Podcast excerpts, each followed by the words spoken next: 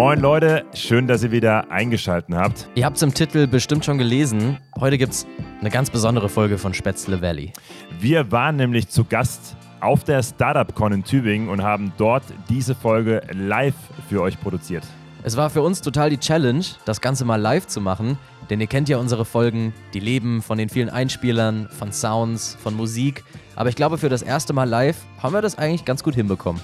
Ja, der einzige Downer. Es war super windig auf der Bühne am Neckar und deswegen ist der Ton bei Marcel, einem unserer Gesprächspartner, leider nicht ganz optimal. Dennoch finden wir die Folge inhaltlich super und wollten sie deswegen unbedingt mit euch teilen. Und um eine Sache wollten wir euch noch bitten, falls euch unsere bisherigen Folgen gut gefallen haben, dann lasst doch jetzt direkt eine Bewertung da.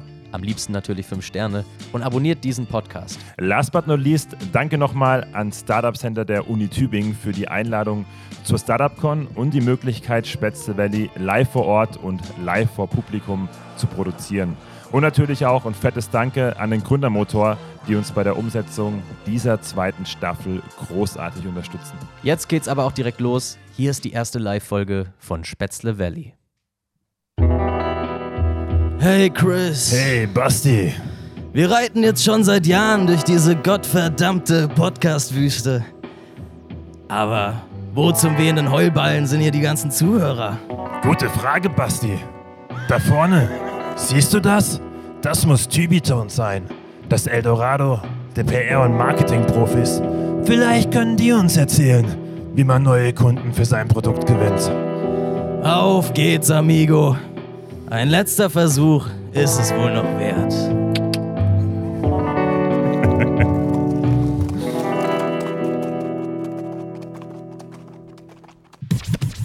Hey Chris. Hey Basti, schön, dass du wieder am Start bist bei einer heute ganz besonderen Ausgabe von Spätzle Valley. Es ist wirklich eine mega besondere Folge, denn es ist unsere erste Live-Folge live von der Startup Con hier aus dem Olympiastadion in Tübingen. Ja, vielen Dank. Ja, ihr habt es im Intro ja schon gehört. Heute geht es um ein ganz besonderes Thema, nämlich ums Kommunizieren. Genauer gesagt, ums richtige Kommunizieren.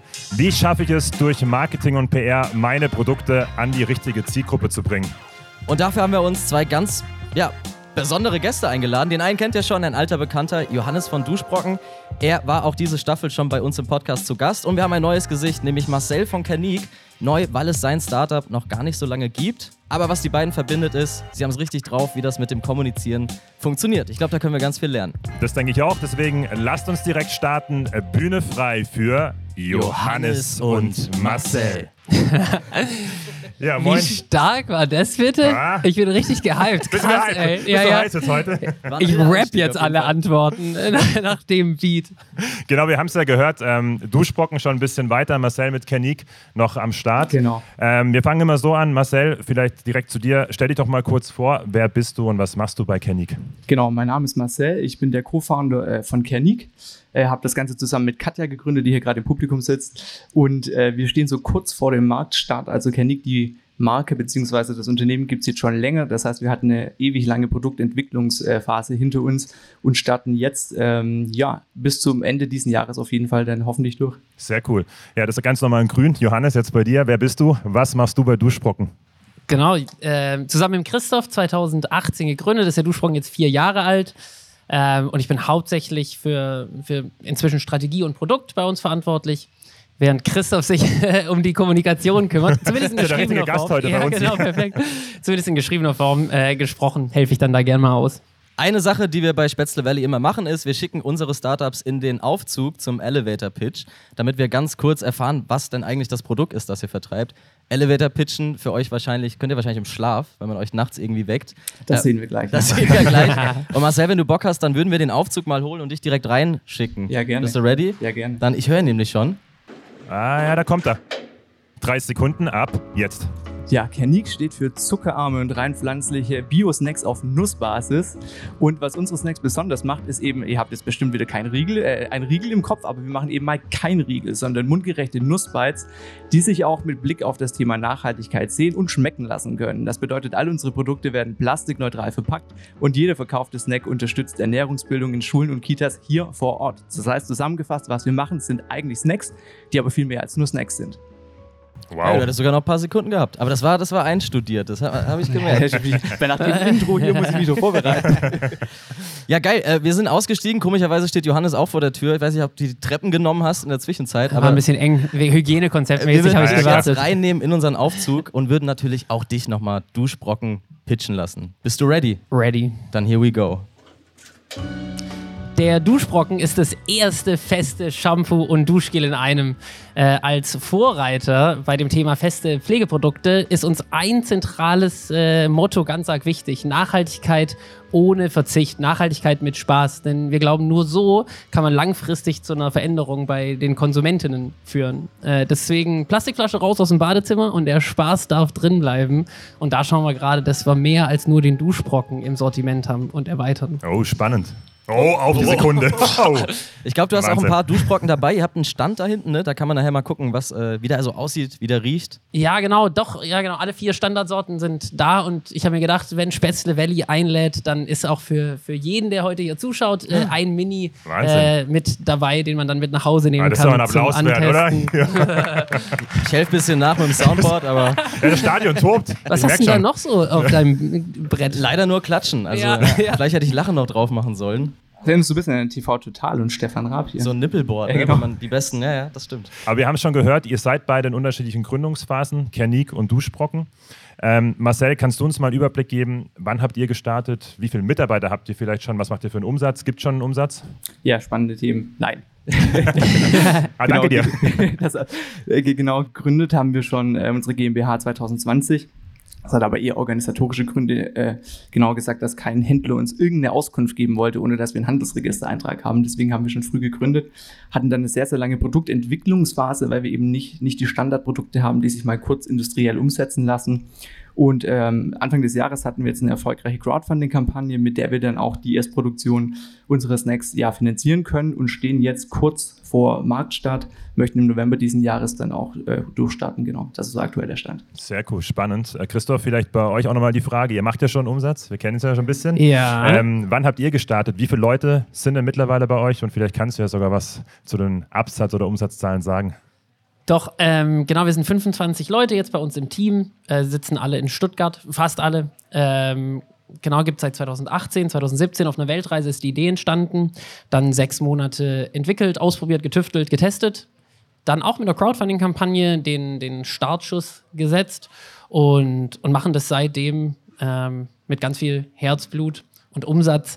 Äh, wir haben jetzt die 10 Millionen Euro im Online-Shop geknackt. Seit Beginn. Äh, seit Beginn, genau, und planen dieses Jahr so 6 Millionen äh, Euro im Online-Shop zu machen. Also relativ starkes Wachstum. Ja, auf Online kommen wir nachher noch zu sprechen. Sehr mhm. spannend. Danke euch beiden schon mal.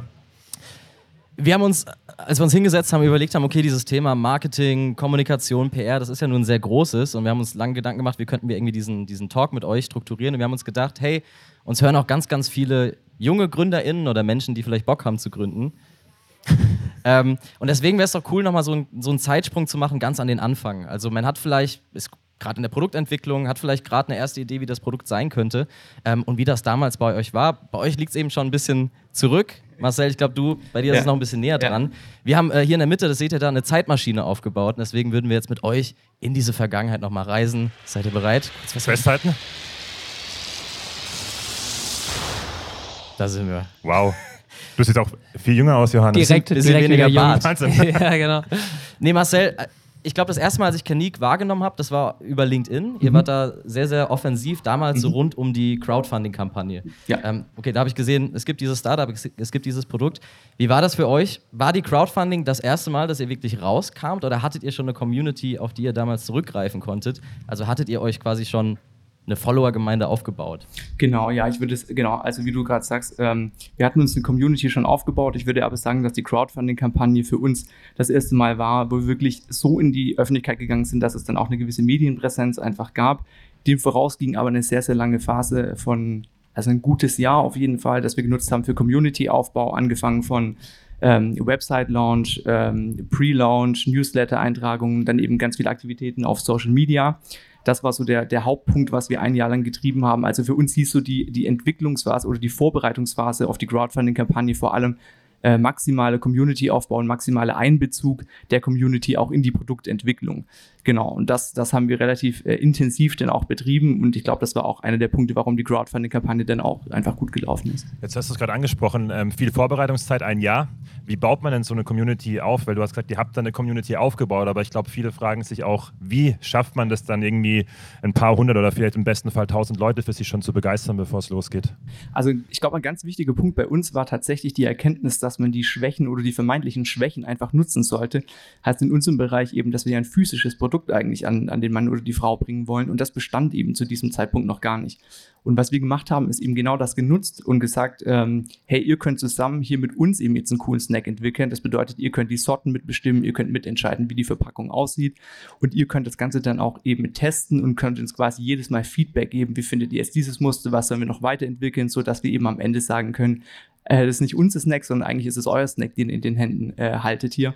Das ist ein Punkt, was wir gemacht haben. Aber das heißt dann, ihr habt dann über Instagram einen Post gemacht genau. oder wie kriegt man die Leute genau, da genau hin? Genau, wir haben angefangen auf, auf Instagram zu posten, dann auch relativ viel so über uns persönlich tatsächlich zu erzählen. Ein Hintergrund des Startups ist eben auch der, äh, dass ich selbst schon seit über 20 Jahren Typ 1 Diabetiker bin. Das heißt, der Snack entstand eben auch aus so, eine, aus so einem eigenen Bedürfnis heraus, dass Katja ihn tatsächlich, also meine, meine Co-Founderin, für mich gebacken hat. wir sind auch privat und geschäftlich also ein Paar, deswegen äh, sage ich das dazu. So ist das Ganze entstanden. Und dann haben wir das so ein bisschen gesteigert und dadurch auch auf die Spitze getrieben, dass wir gesagt haben, die Leute können sich als Snacksperten quasi bei uns bewerben, mussten dann so ein mehrstufiges Bewerbungsformular auch ausfüllen und uns darlegen, äh, warum sie eben jetzt so, so die Expertise oder auch einfach die Lust drauf haben, das zusammen mit uns zu entwickeln. Und das ist was, was, was einfach ganz gut ankam, wenn die Leute so das Gefühl haben, ihre Meinung wird auch wertgeschätzt. Habt ihr, habt ihr ein Gefühl dafür, wie groß die Community dann schon war zu dem Zeitpunkt, als die Crowdfunding gestartet ist?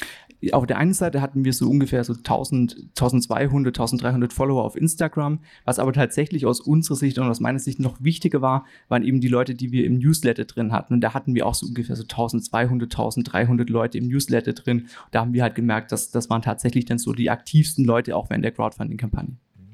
Spannend. Das heißt, ihr habt das sehr, sehr strategisch eigentlich angegangen. Ein Jahr schon vor der Crowdfunding, habt im Prinzip den Produktentwicklungsprozess geöffnet, habt gesagt, genau. hey, ihr könnt ein Teil davon sein. Kommt mit auf diese, auf diese Reise. Ich glaube, Johannes, bei euch war es ein bisschen anders. Ne?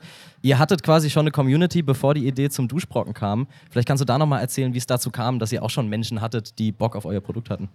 Christoph äh, war mit seiner Freundin für ein Jahr auf Weltreise und ich mit meiner. Und dort haben wir uns auch kennengelernt und dort ist auch die Idee entstanden. Und wie man das halt so macht als, ich weiß gar nicht, was wir sind, Millennials, äh, da berichtet man dann zu Hause eben äh, oder gerne in Form von Videos oder in Form von Instagram, was man da gerade so treibt. Ähm, und dann haben wir schnell gemerkt, dass nicht nur unsere Eltern sich das anschauen, sondern auch andere Leute und haben dann immer mehr äh, Fotos gepostet, Videos gemacht ähm, und haben da so im kleinen Stil, aber so eine kleine Gruppe gehabt an Leuten, die sich dafür interessiert haben, was wir auf der Reise gemacht haben. Christoph genauso wie ich. Und für uns war das dann relativ natürlich, als wir dann beschlossen haben, den Duschbrocken zu machen, was ja auch viele Vorteile zum Reisen hat. Es kann nicht auslaufen, es nimmt wenig Platz weg. Man kann es, wenn man fliegen sollte, auch mit ins Handgepäck nehmen.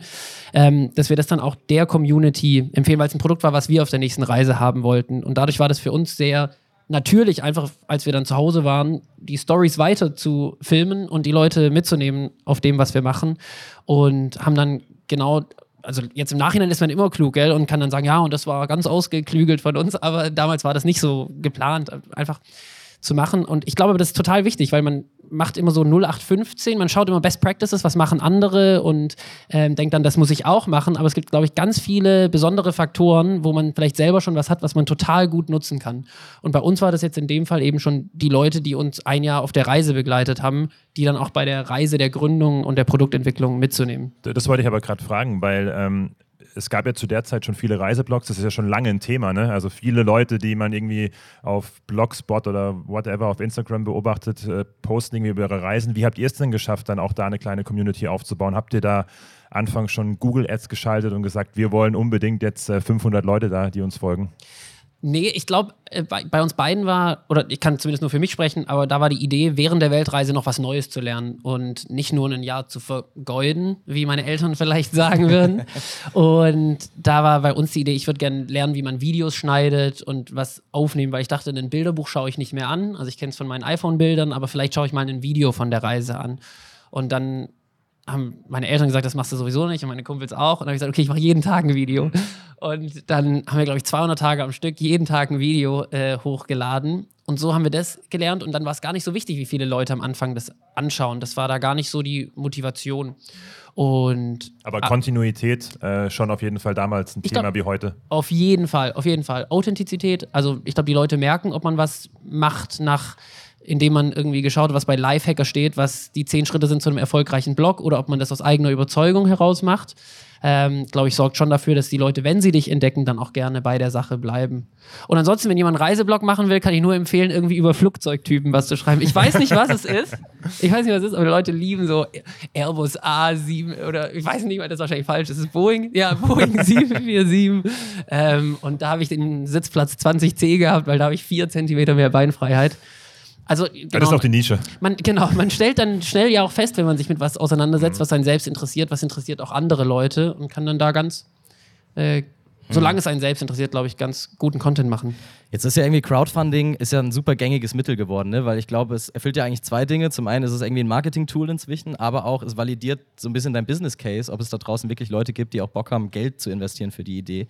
Ähm, es gibt ja jetzt ganz, ganz viele Ideen auf diesen Plattformen. Habt ihr so, so Lifehacks, wie man es schafft, dass die eigene Crowdfunding nicht untergeht in diesem ganzen Meer an, an Ideen, die irgendwie Förderung suchen? Ich weiß nicht, Marcel, hast du da irgendwie so ein paar Tipps? Also das Erste, was mir in den Kopf kommt, ist tatsächlich, ich glaube, eine sehr, sehr verbreitete Fehlannahme, die wir auch am Anfang hatten, nämlich die Vorstellung, dass man seinen Content auf die Plattform stellt und die Leute dann schon massenhaft zu einem kommen. Und bei uns war es zumindest auch so, dass wir eben total überschätzt haben, wie viele Leute proaktiv auf uns zukommen im Verhältnis dazu, wie viele Leute wir heranziehen müssen. Und äh, ein großer Teil bei uns war halt wirklich auch äh, also alle Menschen, die wir kennen, auf allen Plattformen einfach wirklich persönlich und manuell anzuschreiben und nochmal zu sagen, hey, wir sind da jetzt am Start, das ist was Cooles und äh, wäre super, wenn du das unterstützt. Also ich glaube, man muss sich einfach so ein bisschen von dem Gedanken verabschieden, dass man das so in die Welt herausbringt und, und die ganze Welt kommt dann so ein. Und das ist so der erste Gedanke, der mir auf jeden Fall einfällt, ja. Das heißt, okay, ihr müsst zu der Welt kommen. Ihr habt, wie gesagt, ganz viel über LinkedIn irgendwie damals gemacht. Wie habt ihr euch damals entschieden? Also habt ihr alle Plattformen vielleicht bespielt oder war es tatsächlich, so wie es bei mir wirkte, sehr stark LinkedIn? Wie kam die Plattformwahl so früh? Genau, begonnen haben wir tatsächlich vor allem mit, mit Instagram, Facebook immer so ein bisschen mitbespielt, aber Fokus auf Instagram. Und was wir eben festgestellt haben, ist, dass wir sehr stark auch Inhalte vermittelt haben, also auf der einen Seite so ein bisschen auch die persönliche Geschichte erzählt und dann eben auch das Thema Ernährungsbildung, Ernährungswissen aufgegriffen. Und wir haben zumindest so einen Verlauf gesehen, dass, dass es bei Instagram vor allem immer mehr weggeht von dem eigentlichen Content und immer mehr Hauptsache ein schönes Bild, was ich in kürzester Zeit vielleicht mal kurz liken kann. Und das war der Zeitpunkt, dass wir so ein bisschen umgeswitcht haben auf LinkedIn, weil wir zumindest das Gefühl hatten, dass so die Inhalte noch ein bisschen mehr zählen und dass man auch eher auf LinkedIn so eine Diskussion über Themen, die jetzt uns einfach auch am Herzen liegen, ähm, anregen kann. Ja, vielleicht kannst du da auch deine Sicht nochmal sagen, Johannes. So. Gern? wird- Jetzt auch. Marcel's Podcast. ja. Die selbst. Ich muss erstmal die Hosts fragen, ob er das fragen darf. Äh, auf jeden Fall vielleicht noch zu der Crowdfunding-Kampagne. Ich glaube, Ihr, ihr habt es ja damals auf die Landingpage von Stark Next auch geschafft, ne? Also ihr habt es ja irgendwie rausgehabt, wie es geht. wir hatten sau viel Glück, glaube ich. Aber ähm, wir, hatten, wir haben eine Sache gemacht. Ich glaube, das ist ein echter Lifehack und ich glaube, Startnext hat es immer noch nicht geändert. Ähm, die, die tracken, was eine erfolgreiche Crowdfunding-Kampagne ist, daran, wie viel Prozent deines Funding-Ziels du erreichst. Und ich glaube, viele denken immer, boah, ein großes Funding-Ziel sorgt dafür, dass ich professionell wirke. Ähm, aber ich glaube, andersrum ist viel geiler. Mach dir dein Funding-Ziel wirklich so klein, wirklich nur das, was du brauchst. Also, und weil ich, ganz viele machen dann so, ja, ich brauche 4000 Euro, aber es ist doch super, wenn ich nach 8000 frage. Nee, du fragst nach, nach so wenig wie möglich, weil dann ist ja auch jeder Euro prozentual mehr Erfolg. Und wenn du am ersten Tag dann sowieso deine Freunde, Familie, alle dazu kriegst, am 12 Uhr Punkt, wenn ihr auf äh, Start klickt, ähm, abzu, ja, also zu unterstützen, dann ähm, denkt Start Next, oh, so viel Prozent der Crowdfunding-Kampagne ist schon geschafft, das ist das Wichtigste für den Algorithmus, dann kommst du auf die Startseite. Und wir haben in der ersten Stunde unser Crowdfunding-Ziel erreicht. Damit haben wir nicht gerechnet, aber wir hatten schon eben, also wir haben nach 5000 Euro, glaube ich, gefragt. Und wir haben einzeln wirklich auch die Freunde, so, sag mal, hier, ich habe so ein Paket, 100 Euro, dann kannst du beim nächsten Duschfrocken kannst du mitplanen. Komm, machst du das? Ja, okay, oh, na gut. Und da habe ich gesagt, okay, 12 Uhr am ersten Tag. Und dann hatten wir, hat es gut geklappt und, und so glaube ich, hat das dann geklappt, dass auch die Community of Start Next draufgekommen ist. Plus, wir konnten relativ früh dann auch eine PM, also eine Pressemitteilung rausschreiben für die Stuttgarter Zeitungen. Hey, Stuttgarter Startup, jetzt schon äh, die Crowdfunding-Kampagne geschafft und jetzt kann man noch unterstützen. Mhm. Ähm, ich ich finde das mega interessant bei dir, Johannes, weil wir hatten euch ja, ähm, Christoph und ich, schon im Podcast und du sagst ganz oft, dass ihr viel Glück hattet. Mhm. Das äh, glaube ich dir irgendwie nicht ganz, weil ihr habt ja anscheinend sehr viele, entweder habt ihr sehr viel Glück gehabt oder ihr habt auch sehr viele Dinge richtig gemacht und ich glaube eher Letzteres. Ähm, deswegen vielleicht da nochmal die Frage, habt ihr in der, in der Crowdfunding-Kampagne und insgesamt am Start auch viel ausprobiert? Oder habt ihr dann schon gesagt, wir gehen jetzt den Weg, sei es damals mit den Followern gewesen vom Reiseblog, aber auch mit der Community, wie du es jetzt beschrieben hast für Start Next, ähm, an einer Taktik oder einem Ziel festgehalten? Mm, also, ich weiß nicht, ob ich es beim letzten Podcast schon gesagt habe, aber Dominosteine, sagt euch das was? Perfekt, Hammer. Ähm, wir hatten die Idee, dass wir gesagt haben, wir müssen es schaffen, dass einmal ein Dominostein fällt. Und wie bei so einer Dominosteinkette, äh, wenn die Abstände der Dominosteine nicht, nicht zu weit ist, dann fällt die Kette immer weiter und je weiter die fällt, desto größer können auch die Steine werden, die umfallen. Das heißt, unsere Aufgabe ist nach so einer ersten Initialzündung und dafür haben wir die Crowdfunding-Kampagne genutzt und gesehen, wo wir alles drauf handeln konnten und wo wir uns darauf konzentrieren konnten, weil wir mussten noch keine aufwendigen Shop bauen, wir mussten noch kein, keine Inhalte pflegen, wir konnten uns wirklich ähm, auf das Produkt konzentrieren und dann auf die Crowdfunding-Kampagne, auch Landingpage, Newsletter, alles, alles auf diese Crowdfunding-Kampagne und sagen, okay, das ist der erste Dominostein, da geben wir uns ganz viel Mühe, sozusagen den einmal zum Fallen zu bringen. Und jetzt, jetzt sorgen wir dafür, dass die Dominosteine nah genug beieinander stehen. Das ist so ein bisschen die, die Idee dahinter. Dass das aber klappt und dass die Leute da Bock drauf haben und das Beste, was wir uns dann denken, die Leute dann auch gut finden, nur weil wir das gut finden, das heißt ja nichts. Ähm, da glaube ich schon, dass auch viel Glück dazu gehört. Wie war das bei euch, Marcel? Habt ihr auch am Anfang Kanäle ausprobiert und dann gemerkt, ah, irgendwie stimmt hier das Verhältnis zwischen Aufwand und irgendwie Reichweite oder was wir zurückbekommen nicht und habt die dann auch wieder eingestellt? Oder seid ihr eigentlich noch auf all den Kanälen, mit denen ihr losgelaufen seid, irgendwie unterwegs und Push da. Ich, ich würde sagen, wir sind tatsächlich noch auf den Kanälen unterwegs und es ist eher so, dass es, glaube ich, total viele spannende Kanäle äh, auf der einen Seite jetzt mit TikTok oder Pinterest oder so gibt, die auch thematisch passen, aber wo uns einfach die Ressourcen dafür fehlen, die Kanäle auszuprobieren. Ähm, was wir aber eben gemacht haben, gerade auch im Zuge so der Crowdfunding-Kampagne, ähm, habt ihr gerade auch angesprochen zum Thema Validierung, hast du gerade angesprochen. Das ist einfach auch cool, weil mit der Crowdfunding hat man so ein konkretes Event, was man halt auch sagen kann, so da passiert jetzt was, weil gerade auch so Zeitungen und so sind, glaube ich, immer daran interessiert, dass das halt irgendwie so, wie du sagst jetzt auch gerade, Johannes, so eine Initialzündung irgendwie ist. Und das kann man, glaube ich, schön ausnutzen bei der Crowdfunding-Kampagne. Und was wir eben gemacht haben, ist neben den Online-Kanälen auch offline viel ausprobiert. Dass wir haben eben auch äh, versucht, ja, lokale Zeitungen anzuschreiben und hatten das große Glück, dass wir noch an äh, Fernsehbeitrag im SWR äh, gekommen sind. Das hat nochmal die Kampagne sehr gepusht, sonst hätten wir das Ziel so auf jeden Fall nicht erreicht.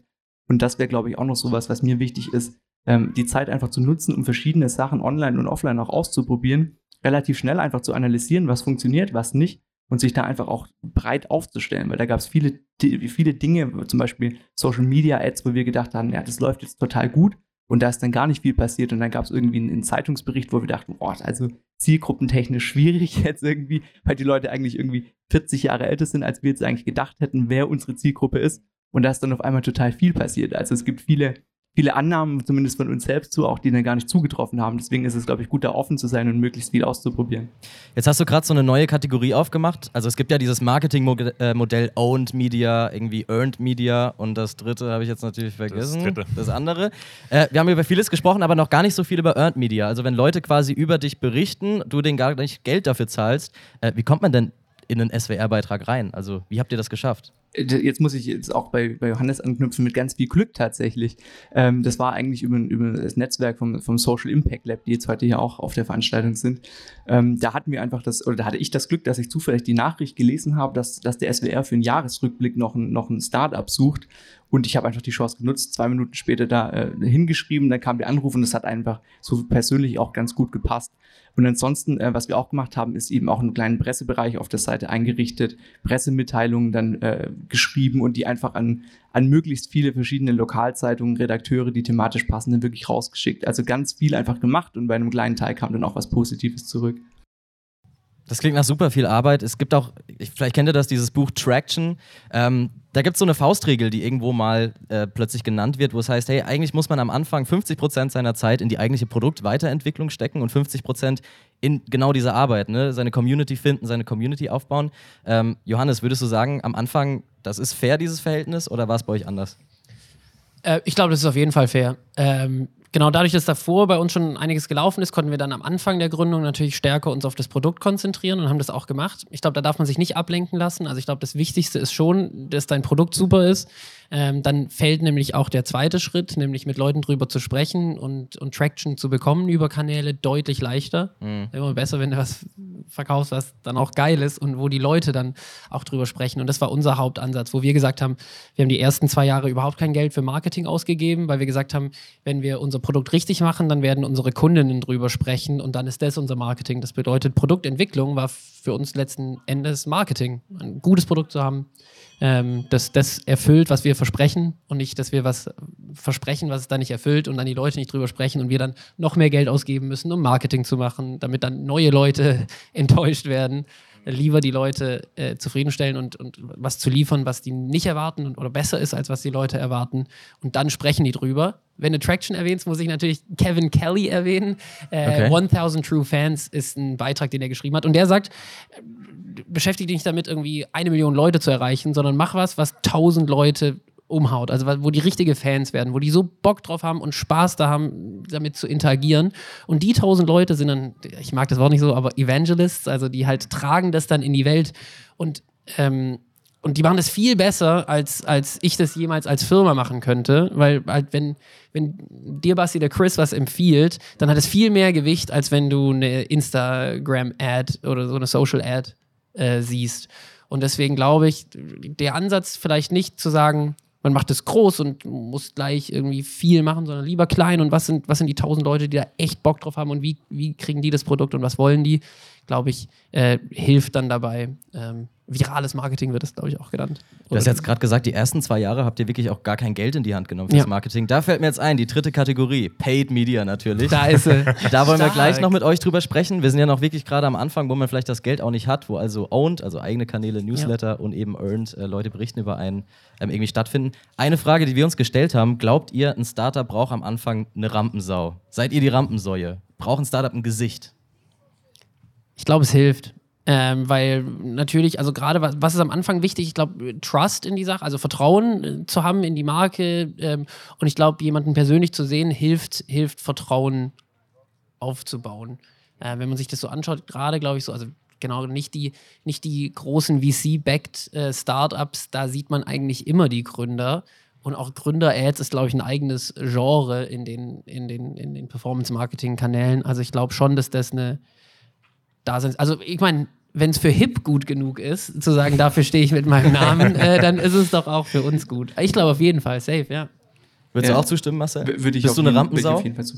Rampensau weiß ich, weiß ich gar nicht, aber ich glaube, es ist schon gut, auf jeden Fall jemand zu haben, der, ähm, der sich traut, vor die Kamera zu gehen und das Ganze auch einfach authentisch vermitteln kann. Ich glaube, das ist so, so das Wichtigste, auch zum Thema Trust, was du gerade angesprochen hast, Johannes auch gerade in so Krisensituationen, zum Beispiel als sich bei uns die Auslieferung äh, nach der Crowdfunding-Kampagne jetzt immens verzögert hat und wir da auch ein paar böse Nachrichten bekommen haben, war es schon sehr, sehr wichtig, dass wir jetzt nicht nur äh, eine E-Mail geschrieben haben, sondern uns auch einfach persönlich vor die Kamera gesetzt haben und den Leuten gezeigt haben, so uns gibt's immer noch, wir sind jetzt nicht durchgebrannt mit dem Crowdfunding-Geld, sondern wir sind immer noch da und arbeiten daran. Und ich glaube, dass, dass das schon sehr, sehr wichtig ist, ähm, auch einfach so die Gesichter und, und auch die, die, die Motivation hinter der Marke und dem Produkt zu sehen. Und ich glaube, das kann man am besten einfach vermitteln, ähm, ja, wenn man selber einfach dafür steht und die Leute einem das dann auch dann entsprechend auch so wahrnehmen. Ja, würde ich auf jeden Fall zustimmen. Du hast es gerade angesprochen, Johannes, die Nische quasi, die tausend Leute zu erreichen, die das als Evangelisten raustragen. Wie habt ihr es denn geschafft, ihr beiden? Ich meine, ihr habt den Slogan Kein Riegel, ihr seid den, den Duschbrocken, ihr habt ja wirklich einen Namen eigentlich für eine neue Kategorie erschaffen,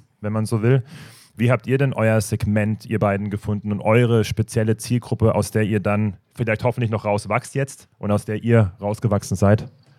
Also bei uns war der Fokus klar aufs Reisen. Wir haben gesagt, also das war auch unser erster Slogan, einfach, sauber reisen. So immer mit so einem Punkt dahinter, wie das, das ist ja ganz äh, modernen, modern. ja, ja, genau. Äh, in Helvetica ja. baut. ähm, einfach sauber reisen war der Slogan. Wir haben gesagt, es ist einfach, nicht kompliziert, 2 in 1, sauber, sauber für die Umwelt, sauber, du machst dich sauber, äh, Reisen, weil halt perfekt irgendwie zum Reisen, ins Handgepäck, irgendwie, wenn man in Sport geht. Und weil es das Produkt war, das wir selbst äh, fürs Reisen wollten. Und dadurch war die Nische eben für uns relativ klar gesetzt. Äh, wir wussten, worauf wir uns konzentrieren. Wir konzentrieren uns, wo kriegen wir die Leute? Naja, indem wir anderen Reisebloggern unser Produkt zuschicken und sagen, hey, wenn ihr Bock habt, berichtet doch darüber. Also dafür war unser, diese eine Entscheidung hat viele weitere Entscheidungen sehr leicht gemacht. Ich glaube, das hilft auch dabei, wenn man sich für eine Nische entscheidet. Und dann haben wir schnell gemerkt, dass wir aber glauben, dass es auch im heimischen Bad wichtiger ist. Und dann, Greta sei Dank, Plastikverzicht äh, äh, oder Einwegplastik ähm, wird endlich das erkannt, was es ist, äh, von einem Großteil der Gesellschaft, ähm, nämlich Müll. ähm, und, oder in vielen Fällen äh, Müll. Und haben dann gemerkt, dass immer mehr Leute das Produkt auch zu Hause benutzen. Und wir sind dann sozusagen mit, mit mit den Leuten mitgewachsen, die mhm. dann angefangen haben, das Produkt anders zu benutzen. Okay, spannend. Und bei euch, Marcel, war es dann wahrscheinlich, äh, wenn ich in den Supermarkt gehe, ist das Regal überfüllt von Riegeln. Ne? Und ihr habt ja den Slogan kein Riegel. War das schon für euch ein, ein wichtiges Thema, euch abzugrenzen jetzt? Äh, genau, die Abgrenzung ist gerade, glaube ich, im Food-Bereich sehr, sehr wichtig. Und wir hatten so die Herausforderung, dass wir halt auch sehr große Themen ansprechen, so äh, Gesundheit, Nachhaltigkeit, Veganismus. Und wir hatten am Anfang so die Vorstellung, eigentlich wollen wir jede Süßigkeit irgendwie ersetzen oder so. Also total die große, große Idee, bis wir halt gemerkt haben, das wird nie funktionieren und die, derjenige, der jetzt irgendwie die Milka-Tafel kauft, der wird jetzt bestimmt nicht unseren Snack kaufen, das ist auch okay. Und das hat viel geholfen, sich von diesem Universalanspruch irgendwie zu verabschieden und dann haben wir einfach wirklich wie du, wie du sagst, Chris, eben überlegt, ähm, was unterscheidet uns eigentlich von anderen? Und das sind eben zwei Sachen, dass wir halt wirklich gar keine Form von Zucker verwenden und dass wir halt auch ausnahmsweise mal keinen Riegel machen. Und mit, egal mit wem wir gesprochen haben, jeder hat uns immer, auch gerade bei Wettbewerben, die Jurys und so, immer so Riegel in die Kamera gehalten haben gesagt, ja, aber das gibt's doch schon. Und dann sind wir eben auf die Idee gekommen, wirklich zu überlegen, okay, wie können wir uns von dem unterscheiden und dann halt auch äh, wegzugehen von irgendwelchen so fancy Ideen oder so, sondern es wirklich auch ganz platt dann einfach zu kommunizieren und zu sagen, ja, okay, dann machen wir halt kein Riegel. Und das ist jetzt halt schon außergewöhnlich, wenn du durch den Supermarkt gehst und das sind halt 150 Riegel und einer ist halt kein Riegel. Genau. Chris, ich weiß nicht, ob es inzwischen Fragen aus dem Publikum gab. Das dürfen wir nicht vergessen. Nebenher. Ich habe sie, hab sie im Blick. Wir haben eine Frage, können wir gerne jetzt schon stellen. Äh, was war denn bisher die größte Hürde im Marketing für euch? Das ist eine sehr allgemeine Frage jetzt, aber ich glaube, die haben wir gerade, also wahrscheinlich ist die, die, aktuelle Hürde ist immer die größte Hürde. Ähm, wir stellen, wir hatten uns dann stark eingeschossen auf das Thema Performance Marketing, weil es einfach gut funktioniert hat. Also das sind jetzt hm, Paid, als wir dann angefangen haben mit Paid, das war so zur Zeit nach Höhle der Löwen, um den Schwung zu nutzen und das mitzunehmen.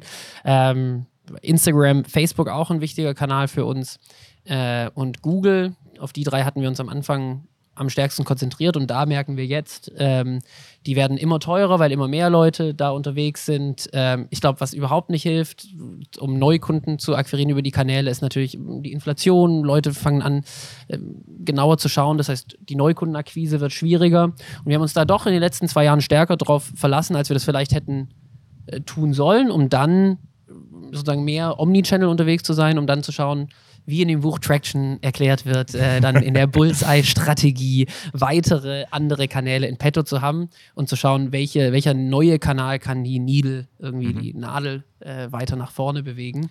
Ähm, ich ich, ich glaube, wir haben sogar, also die Fragen, die, die sprudeln hier gerade rein. Ich weiß gar nicht, ob ihr da noch nachkommen.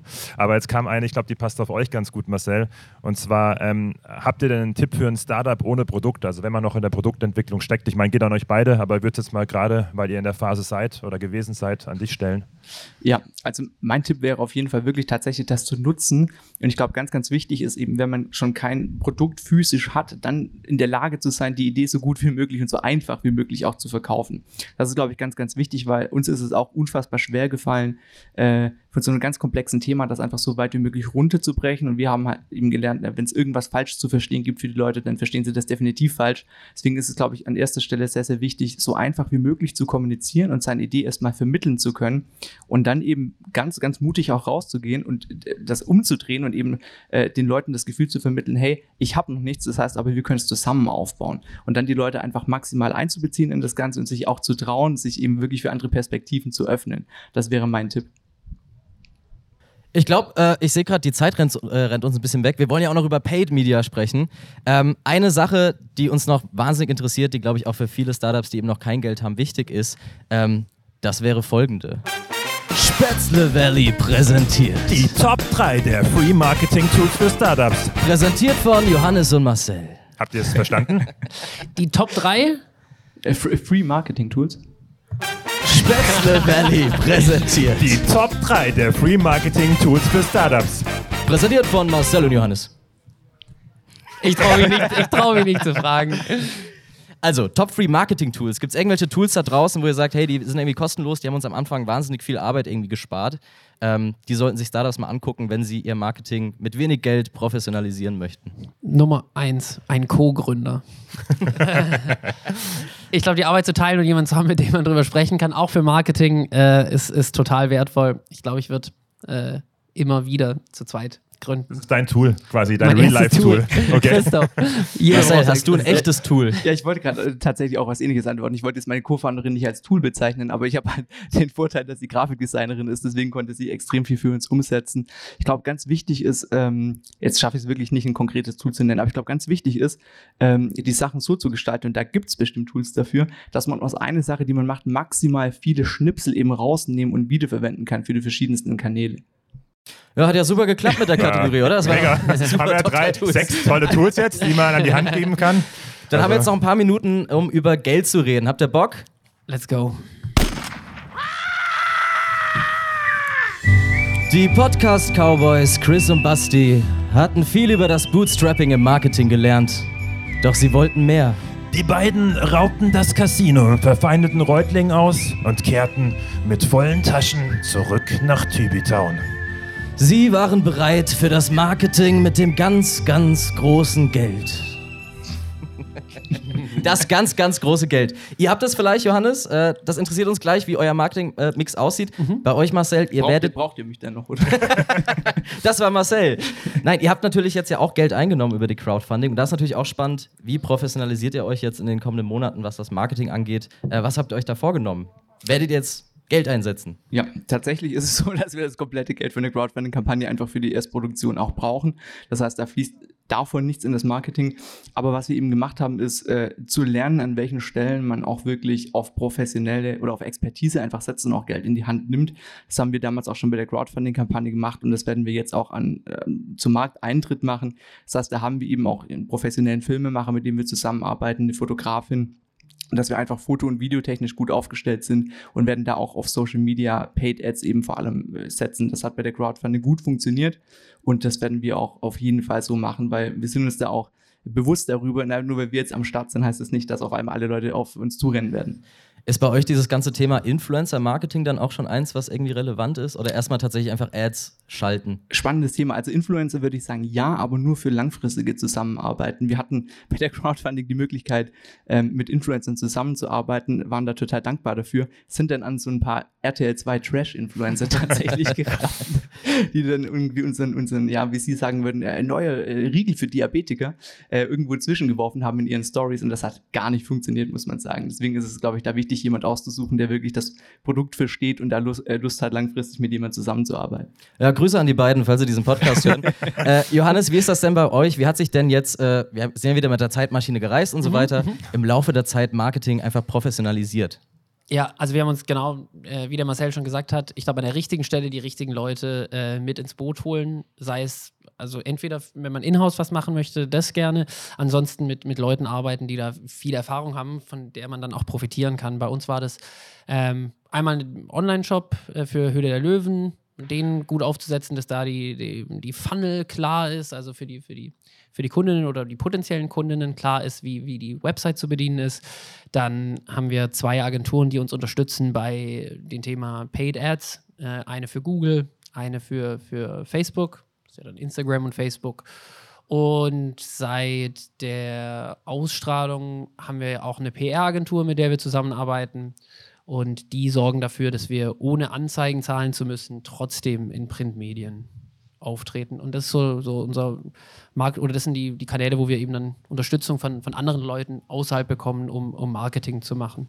Es ist zwar in der Corona-Zeit ein bisschen liegen geblieben, aber es gibt ja Messen. Also ich kann da aus eigener Erfahrung berichten, als wir ähm, unser Startup ges ges gestartet haben, das sind wir wirklich ein Jahr lang jedes Wochenende auf den Veggie Worlds und wie sie alle heißen auf dieser Welt unterwegs gewesen, was ja super viel Geld äh, zum einen kostet, aber auch sehr viel Personalaufwand und Produkt äh, günstig zu verkaufen. Wie ist es bei euch? Also bei Duschbrocken und bei Canik sind so Veggie Words zum Beispiel gerade damit Leute das Produkt probieren können. Ich weiß nicht, ob ihr eine Duschkabine mitgenommen habt auf Genau, den Messen kleiner- oder kleiner Nee, wie, wie sehen, sind Messen für euch ein, ein Tool im Marketingmix, der für euch relevant und wichtig ist? Also würde ich auf jeden Fall sagen, wir sind halt komplett so in die Corona-Zeit gestartet und in der Corona-Zeit gegründet, dass wir tatsächlich das noch nicht so wirklich austesten können.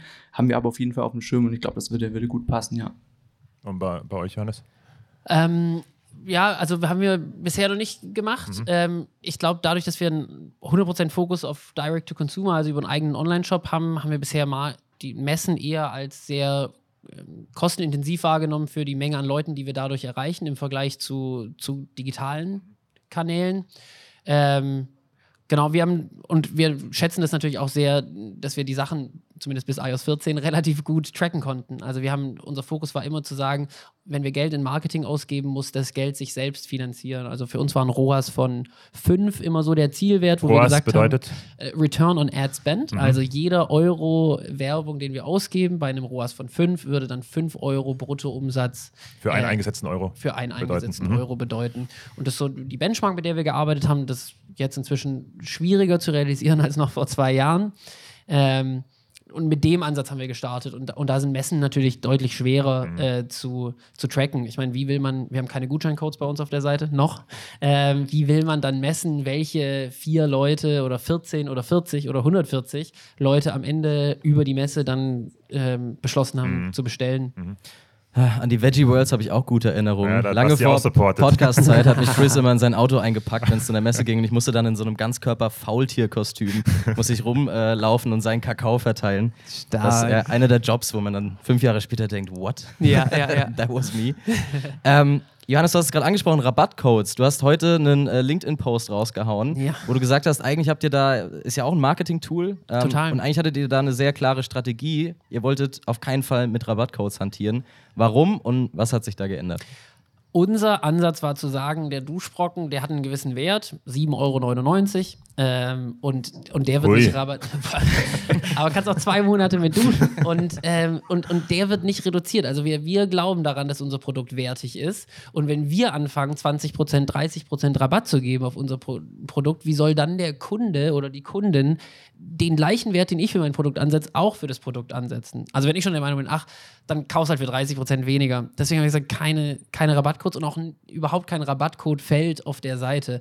Ähm, weil das, was ist das Erste, was ich mache, wenn ich einen Rabattcode-Feld als, als Ge Schwabe äh, sehe? Ja, ich google erstmal Rabattcode Duschbrocken. Und das, das wollten wir umgehen. Allein schon dieses Gefühl von, äh, auch schon das schlechte Gefühl, habe ich jetzt wirklich den besten Deal gemacht oder nicht? Da fühle ich mich ja direkt schon schlecht, wenn ich nur 10% oder so kriege. Und jetzt genau zum ähm, im November, glaube ich, wird es dann zum ersten Mal ein Rabattcodefeld bei uns geben, denn wir haben einen Adventskalender und in dem Adventskalender sind Gutscheine drin. Und das haben wir nicht anders geregelt bekommen. Plus, es bietet natürlich auch ähm, wahnsinnig, also hat viele, viele positive Seiten auch äh, Rabattierung zu machen. Nummer eins, ähm, Menschen, die schon lange bei der Kundinnen, die schon lange dabei sind, die haben vielleicht, denen möchte man auch mal zeigen, dass man das wertschätzt, was die machen. Äh, Die Trackability, genau für gewisse Marketingkampagnen, vor allem auch offline, sind auf einmal möglich. Und was wir festgestellt haben, wir sind jetzt immer mehr gewachsen. Wir sind nicht mehr diese 1000 Leute oder Kundinnen, die wir am Anfang waren, sondern jetzt bei 200.000 Leute, die beim Duschbrocken schon bestellt haben. Je, je größer man wird, desto, desto mh, schwerer wird es vielleicht auch mit den oder die, die, die Schnittmenge mit den gleichen Ideen wird kleiner, je größer die Menge an Leuten wird, die damit interagieren. Und da ist es vielleicht, und da muss man sich dann vielleicht auch mal von, von grundlegenden Überzeugungen ein Stück weit verabschieden oder, oder zumindest die für sich neu interpretieren, wenn man dann sagt, ah, okay, es gibt vielleicht Leute, die brauchen einen Anreiz für die Erstbestellung, damit sie dann Lust haben, weiter bei der Sache zu sein. Und weil wir den Anspruch haben, viele Leute langfristig von der Flasche wegzukriegen, von der Plastikflasche in dem Fall, ähm, machen wir jetzt äh, Gutscheincodes zum Testen. Habt ihr das geplant, Marcel, direkt zum, zum Start? Ähm, da ist auch eine Frage aus dem Publikum tatsächlich, wann ihr oder ob ihr in LEH wollt, wann ihr startet. Ist da geplant, irgendwie eine Rabattaktion direkt zu machen? Kennt man ja oft im Supermarkt, ne? neues Produkt, dann ist es irgendwie 30% Discount. Wie, wie ist da eure Strategie? Genau, also in den LEH wollen wir auf jeden Fall starten, aber sehr, sehr gezielt, langfristig und auf regionaler Ebene erstmal. Zu dem Thema Rabattcodes werden wir auf jeden Fall nutzen, aber ich glaube auch in einem sehr, sehr geringen Rahmen und auch relativ geringe Rabattcodes, weil ähm, auf der einen Seite sind wir auf jeden Fall Premium-Marke und ich glaube, da muss man so ein bisschen aufpassen, weil ich finde es immer witzig, wenn, ja, wenn wir jetzt sagen würden, so unser Snack kostet 12 Euro, aber du kriegst eigentlich immer, wenn du googelst, 80% Rabatt oder so. Das finde ich immer ganz witzig bei so Premium-Marken, deswegen von dem wollen wir uns ein bisschen verabschieden und das dann sehr punktuell auch nur nutzen. Ihr habt es gerade gehört, der Wecker hat gepiept. Wir werden ja gleich von der Bühne runtergekehrt, wenn wir nicht freiwillig gehen. Ähm, Chris, ich weiß nicht, ob wir noch offene Fragen aus dem Publikum haben. Wir haben noch ein paar haben. offene Fragen. Ich glaube, ihr seid auch noch beide da, ne? Falls wir die jetzt nicht alle abgehandelt bekommen, sind noch äh, drei, vier Fragen da. Wollen wir noch eine machen? Wir machen noch eine. Ähm, so, ich suche sie mal raus. Nehmen wir die letzte hier an Kernik auch direkt. Ähm, Kernik, wie habt ihr euer Storytelling entwickelt? Tatsächlich äh, komplett eigentlich so auf der eigenen Geschichte. Also das war auch ein Punkt, wo wir uns gar nicht so viel jetzt an anderen Startups oder so orientiert haben, sondern einfach überlegt haben, ja, was macht uns eigentlich besonders? Das ist eben auch das, dass wir, dass wir ein Paar sind, dass wir auch zusammen so eine eigene Krankheitsgeschichte irgendwie auch haben, die so ein Motivator für das Startup ist. Und das haben wir von Beginn an relativ offen und ehrlich ähm, erzählt und das ist eigentlich unser ganz persönliches Storytelling. Cool. Ja, wir müssen noch eine kleine Ankündigung machen, Basti. Wir dürfen. Wir dürfen, wir dürfen. Genau, und zwar Crowdfunding war ja hier ein ganz, ganz spannendes und wichtiges Thema für euch beide. Es gibt an der Uni Tübingen vom äh, einen Crowdfunding-Workshop vom Startup Center. Ähm, was ist Crowdfunding? Wie geht es? Wie mache ich das? Das alles wird dort geklärt. Ähm, ich glaube, Infos gibt es beim Paul David und bei der Sandra Gessler vorne am Stand. Also da gerne nochmal äh, nachfragen. Ist auf jeden Fall für Studis und auch andere Teilnehmer, so wie es, wenn ich es richtig verstanden habe, ein, ein Plätzchen noch frei. Genau, und Johannes, Marcel, ihr bleibt ja auch noch ein bisschen hier. Ne? Das heißt, ja. wenn die Frage jetzt äh, noch nicht dran kam, dann kann man die einfach direkt euch stellen und muss nicht den Umweg über uns gehen. Gerne. Perfekt. Sehr gern. Ich würde sagen, Chris, wir dann war's die das. wieder. Wir satteln die Pferde. Danke, Johannes. Danke, Marcel, dass ihr da wart. Dank euch. Hat Spaß vielen, gemacht. vielen Dank. Danke euch, zwei Cowboys. Wart mal ab, was jetzt noch kommt. Und so sattelten die beiden Podcast-Cowboys ihre Pferde und blickten ein letztes Mal in die Gesichter ihrer neuen Freunde. Da war Johannes von Duschbrocken und Marcel von Kernig. Die beiden hatten ihnen mit wertvollen Startup-Insights ordentlich aus der Patsche geholfen. Und dann waren da noch die vielen Schaulustigen in Tübingen, die gespannt zugehört und clevere Fragen gestellt hatten. Berührt ritten die beiden los, immer Richtung Horizont. Sie bekamen es nur noch am Rande mit, dass hinter ihnen in Tübitown ein Feuerwerk entfacht wurde. Ob sie wohl weitere solcher Freundschaften auf ihrer langen, einsamen Podcastreise machen würden? Sie hofften es schon, denn sie hatten noch so viele Fragen. Danke, Tübingen. Danke, StartupCon. Wir sehen uns nächste Woche wieder bei einer weiteren Ausgabe von Spätzle Valley.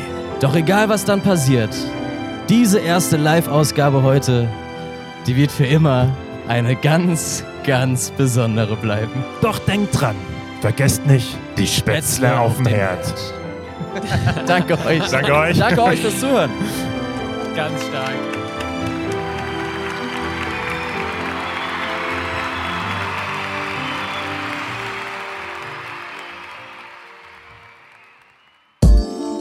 Ihr seid ja immer noch da. Dann kann ich euch ja nochmal darauf hinweisen, dass wir uns total über eine Bewertung bei Apple Podcasts oder Spotify freuen würden. Oder wo ihr halt eben gerade diesen Podcast gehört habt. Und abonniert ihn doch, falls nicht schon geschehen. Denn nur so kann dieser kleine Underdog-Podcast wachsen und ein bisschen bekannter werden. Ja, und wer von euch aufmerksam bei der Folge mit Valentina zugehört hat, der hat wahrscheinlich diese Woche mit der Folge von Timo Hildebrand gerechnet, aber die Live-Folge kam jetzt dazwischen und dafür gibt es in zwei Wochen eine tolle Folge mit Timo Hildebrand auf eure Ohren. Bis dahin, macht's gut. Bye, bye.